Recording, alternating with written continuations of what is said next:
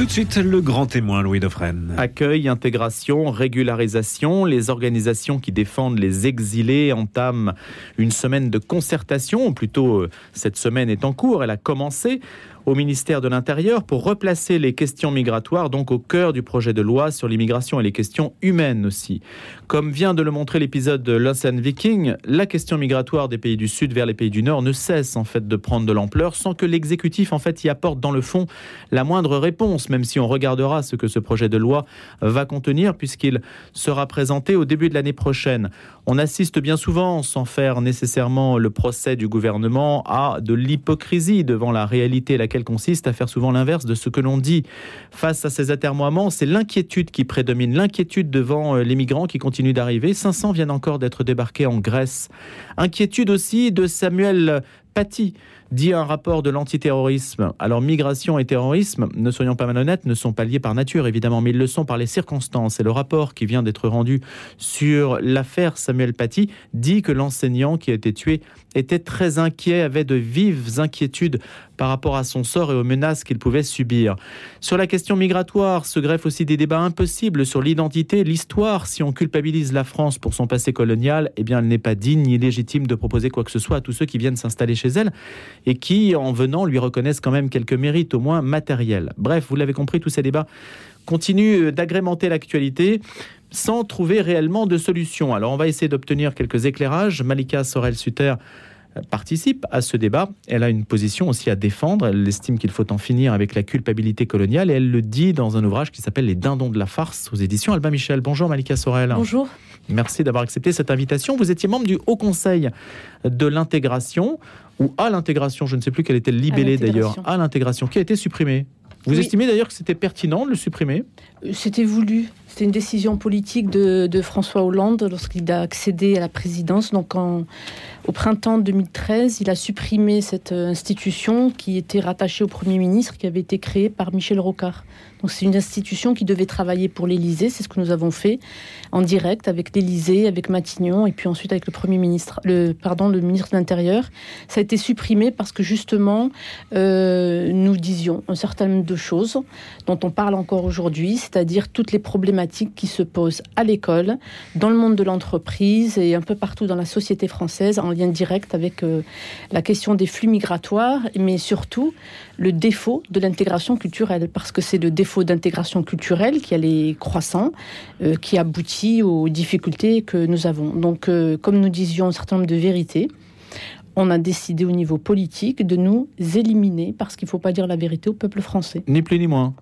Ni plus ni moins, c'est extrêmement euh, problématique. Vous avez dit beaucoup, Louis, dans votre présentation, et c'est vrai que nous sommes dans une situation, la France, les autres pays européens également, qui ont eux aussi acceptés de forts flux migratoires de culture extra-occidentale sont confrontés à des problèmes euh, extrêmement graves. Il faut vraiment que les Français comprennent qu'en voulant faire le bien, c'est-à-dire en voulant toujours accueillir, accueillir, en réalité, ils font le mal.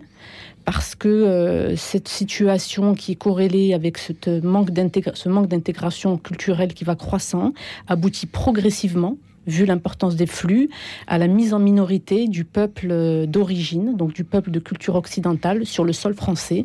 Et c'est la même préoccupation qui a cours dans d'autres pays, dont le Danemark. Et d'ailleurs, le Danemark, euh, aujourd'hui, a des positions extrêmement fermes sur l'immigration.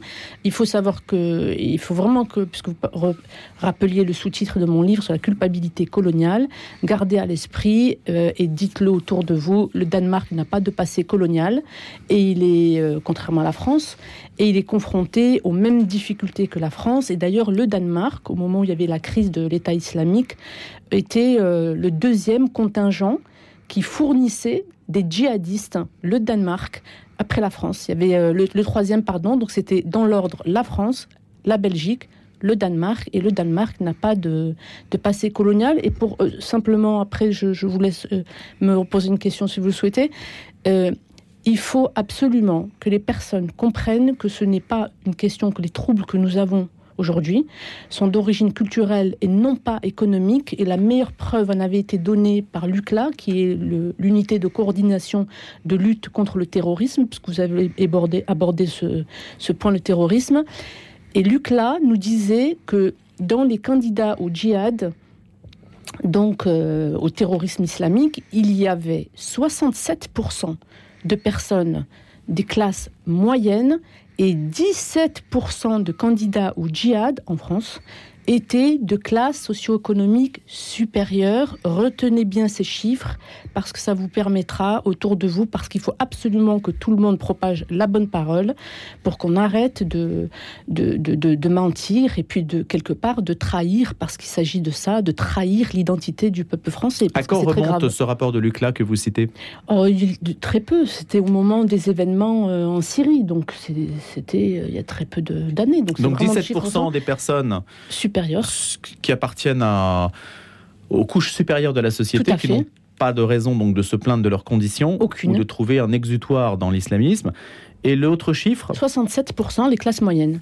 67% classe Et donc ça bat en brèche tout ce qu'on hmm. raconte depuis des décennies aux Français, que tout ce qui se passe est une raison euh, socio-économique, il convient de, de, donner encore et encore de l'argent dans, une, dans ce sujet, euh, dans les, dans les zones d'éducation prioritaire. Ça n'a strictement rien changé sur ce plan, puisque vous avez parlé de Samuel Paty, vous voyez bien à quoi est confronté le, le système éducatif. Et donc ce n'est pas une question matérielle. Et puis la question matérielle, si elle se pose, c'est du côté français, c'est-à-dire que la France aujourd'hui a d'avoir accueilli euh, une population extrêmement importante, nous avons 10 millions de pauvres aujourd'hui euh, en France. Donc, euh, si l'on veut parler d'humanité, il faut déjà balayer devant sa porte et s'occuper des siens. Ça, c'est extrêmement important. Et pourquoi je dis une mise en minorité progressive du peuple historique sur le, territoire français? Et ce n'est pas du tout anodin. Il faut vraiment cogiter cela. Cela signifie qu'à terme, les Français de souche euh, culturelle occidentale joueront le rôle des chrétiens d'Orient. C'est ça qui va se projeter, qui va se passer. Si vous vous projetez dans l'avenir, une véritable élite doit être en capacité de projeter. Et je vous donnerai un chiffre euh, qui met en évidence ce, qui est en train de se passer, euh, corrélé, je le rappelle, au défaut d'intégration culturelle. C'est le fait qu'en 2017, l'INSEE publiait le fait que 44%, 44% de l'augmentation de la démographie en France était liée aux immigrés. Aux immigrés, c'est un peu vague. Aux immigrés, ce qui signifie que s'il n'y a pas d'intégration culturelle, c'est-à-dire de l'adoption des mœurs, de la façon de vivre des Occidentaux, de leur identité culturelle, dont Ernest Renan parle beaucoup, dans, Qu'est-ce qu'une nation, c'est-à-dire qu'est-ce qui fait que nous pouvons ensuite appartenir à la même patrie, à défaut de cette assimilation, intégration culturelle qui conduit ensuite à l'assimilation, nous sommes face à une préoccupation extrêmement importante. Mmh. Mais ce que je veux dire, Terra Nova, parce que vous dites les immigrés, Terra Nova avait mis en évidence et là aussi sont des chiffres, c'était 2012, le fait que dans les populations, parce qu'on pourrait dire, alors les populations qui arrivent sont majoritairement européennes, vu qu'il y a libre circulation, etc.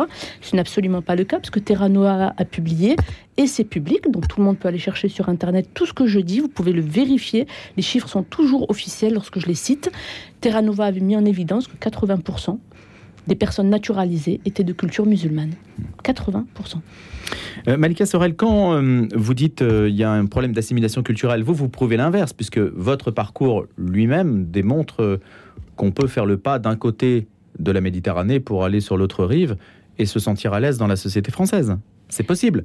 Oui. Donc ça n'est pas une porte qui est fermée à tous. Non. Non, non, ce n'est pas une porte. Vous semblez dire qu'il y a un côté extrêmement irréductible dans la situation Aujourd'hui, Aujourd'hui, force est de constater que l'assimilation a été rendue quasi impossible oui, mais elle a par été des erreurs pour vous. politiques. Pour vous, elle a bien été. Elle a été possible à certaines conditions. C'est-à-dire que moi, je, j'ai vécu 15 ans en Algérie, mais je suis née, j'ai grandi en France. Mes premières euh, années se sont passées en France. Ce sont les années les plus importantes parce qu'en réalité, les enfants, c'est au niveau affectif que l'on travaille avec eux. C'est pour ça que souvent dans mes écrits, j'avais dit qu'il faut adresser les enfants de l'immigration par le biais des contes, parce que les contes véhiculent l'imaginaire de la culture occidentale par les chants. Et c'est en touchant leur cœur et leur esprit, même de manière inconsciente, qu'on va semer les graines qui plus tard pourront. Euh, c'est ce que vos parents ont fait pour vous Absolument, c'est-à-dire que mes parents, euh, lorsqu'ils étaient en France, donc moi j'ai vécu en France jusqu'à l'âge de 10 ans, lorsque mes parents étaient en France, ils n'ont jamais, jamais vraiment j'insiste sur le mot jamais, ils sont jamais mis en travers de l'éducation que la société française nous transmettait au travers de l'école ou également notre voisinage. Nous étions immergés totalement dans la culture française. Et pour tout vous dire, la première fois où j'ai entendu parler la langue arabe, qui restait une, pour moi une langue étrangère, parce que je ne l'ai pas apprise quand j'étais enfant, parce que la langue c'est très important, ça véhicule l'imaginaire aussi. Et euh, beaucoup de choses se passent euh, au travers de, la langue. Euh, ce qui s'est passé, c'est que jusqu'à l'âge de 10 ans, j'étais complètement française. Je ne savais même pas que mes parents euh, étaient d'origine arabe. Et soit dit en passant, ils sont morts en pensant être arabes, alors qu'en réalité, nous avons découvert plus tard que nous étions d'ascendance berbère. Voilà, et ça n'a strictement rien changé pour moi parce que j'étais la religion a compté dans ce par le cœur et l'esprit. La, la, religion joue un rôle extrêmement important. Ça avait mis, ça avait été mis là aussi en évidence dès 1987 dans un rapport de l'Union européenne. Et ça va répondre à la Mais problématique. Pour vous, pour votre famille? Alors ça a joué dans tant que nous étions en France, non. Mes parents euh, vivaient, nous faisaient vivre à la française.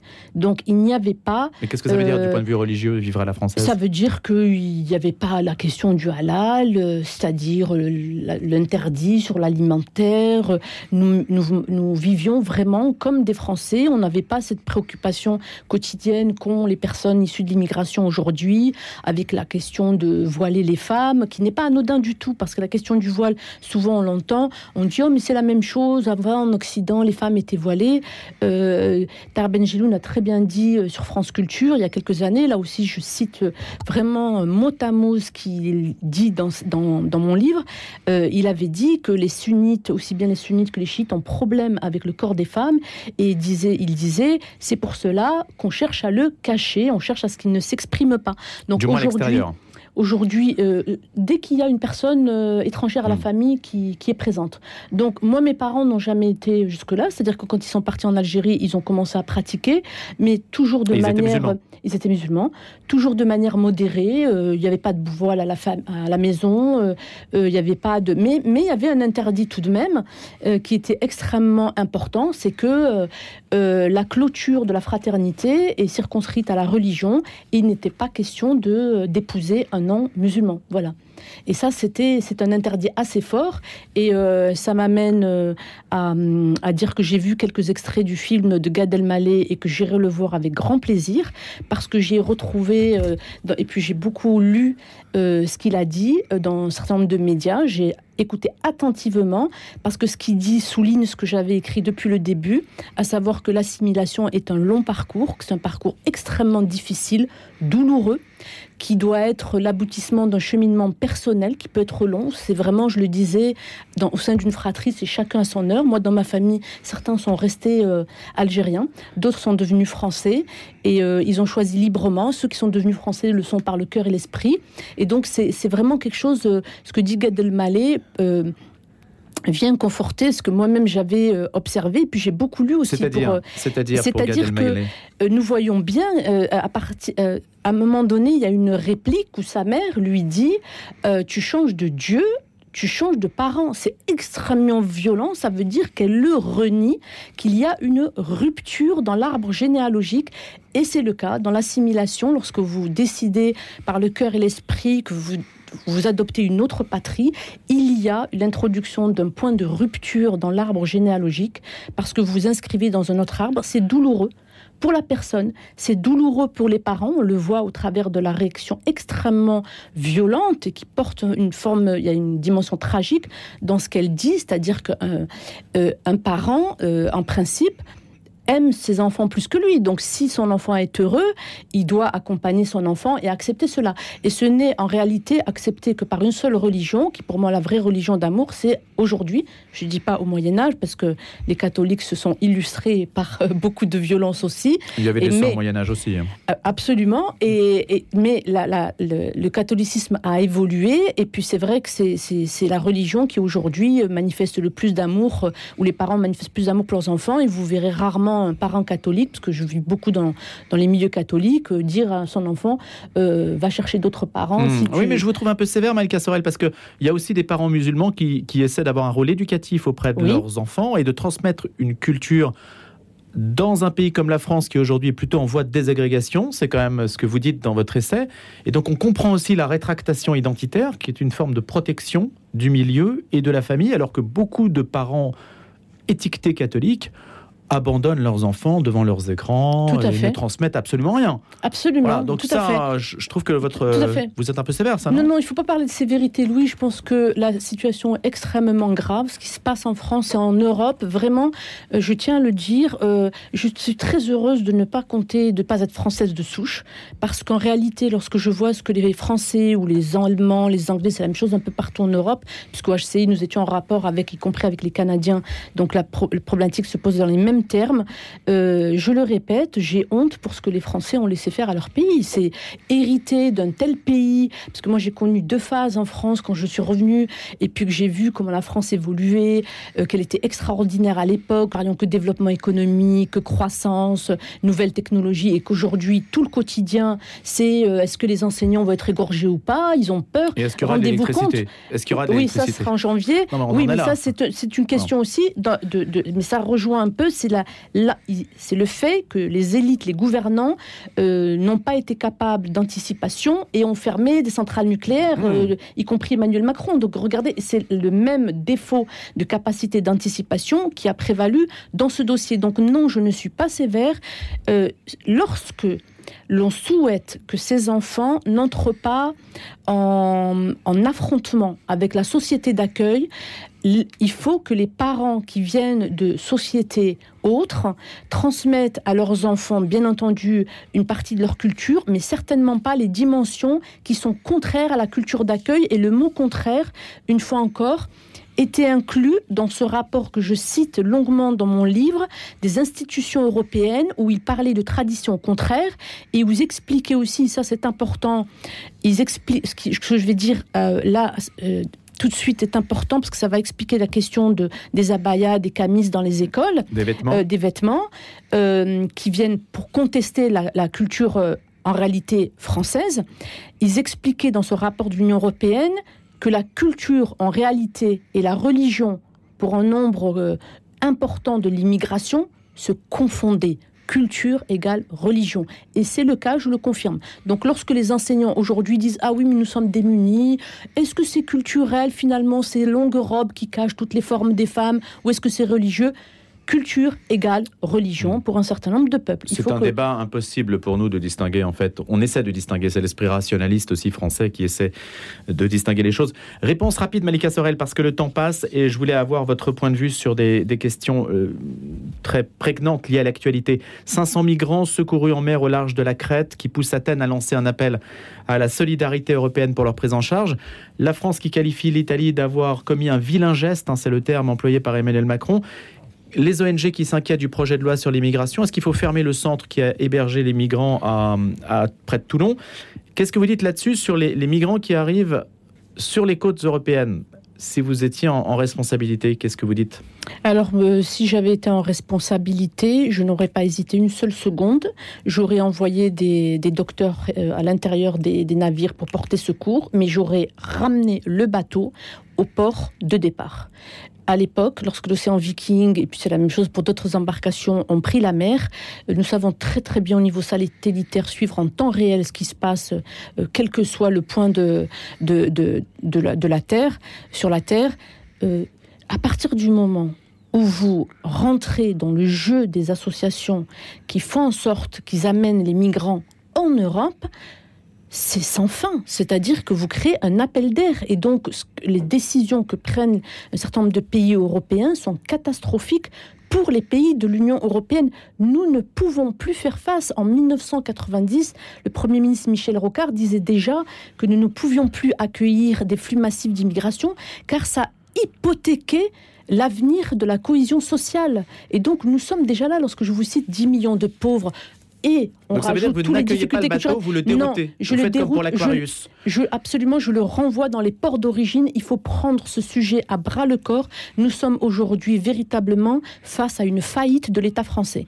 Et l'État français doit d'abord répondre à sa population, à son peuple, avant de répondre aux autres. Donc lorsqu'on voit que les pays européens, mais là l'Union européenne a perdu la tête, elle est complètement devenue folle.